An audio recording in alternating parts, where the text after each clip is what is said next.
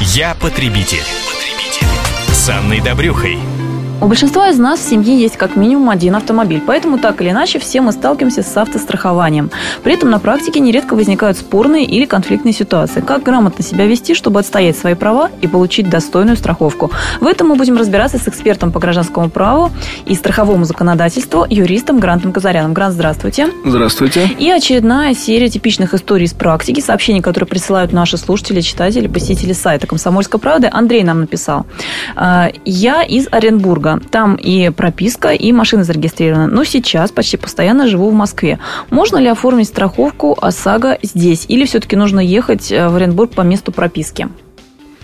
Да, конечно, вы можете оформить полис э, в любом городе Российской Федерации. Закон об обязательном страховании гражданской ответственности владельцев транспортных средств действует на всей территории Российской Федерации.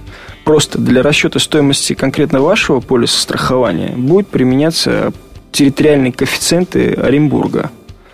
Э, и, соответственно, также не имеет значения, на какой территории то есть Российской Федерации, то есть вы совершили дорожно-транспортное происшествие. А, кстати, там, где у нас а, регистрация по месту жительства или прописка, все равно это играет роль, поскольку будут именно те самые коэффициенты рассчитываться при оформлении нашего полиса. Да, так, потому да? что законом установлены базовые тарифы и есть еще как бы территориальные коэффициенты, то есть как бы территория преимущественного как бы пользования автомобильным средством. А причем эта территория преимущественного пользования, она, получается, определяется не по месту фактического жительства, а по месту именно прописки, да? Да, то, то есть как бы законодатель, чтобы как бы не было двоякости, как бы подразумевает, что человек, где зарегистрирован, там как преимущественно пользуется транспортным средством. Ну что же, это очень важно. Соответственно, есть как бы территориальный коэффициент, и чем, допустим, крупнее город, чем э, выше страховые риски, соответственно, тем э, больше коэффициент, и, соответственно, как бы, если умножить этот коэффициент на базовую ставку, то есть увеличивается величина страховки. Соответственно, грубо говоря, там, на примере э, в Оренбурге, то есть тот же самый ниже. полис ОСАГО угу. будет стоить намного меньше, чем, допустим, в городе Москве.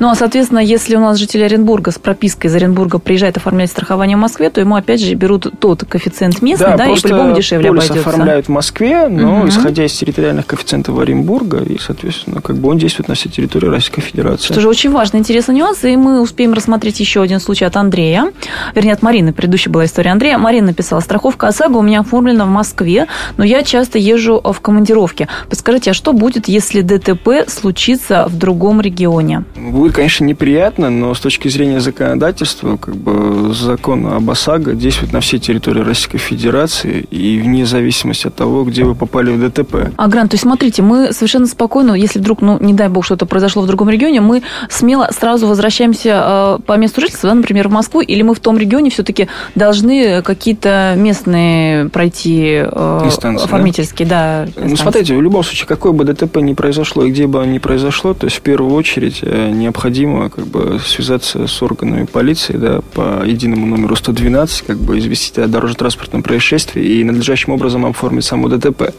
Соответственно, вы получите на руки справку, э, копию справки, которую выдает орган ГИБДД, и на основании которой в дальнейшем вы будете уже обращаться в свою страховую или страховую компанию виновника за страховым возмещением. Предупреждаю наших как бы, радиослушателей, что часто бывает, что люди как бы неосознанно покидают место ДТП и подпадают под административную ответственность, которая предусматривалась вплоть до лишения права управления транспортным средством. То есть никогда там не покидайте ДТП, и всегда вызывайте ГАИ и разбирайтесь на месте. Как бы в любом случае закон всегда на стороне как бы добропорядочных граждан.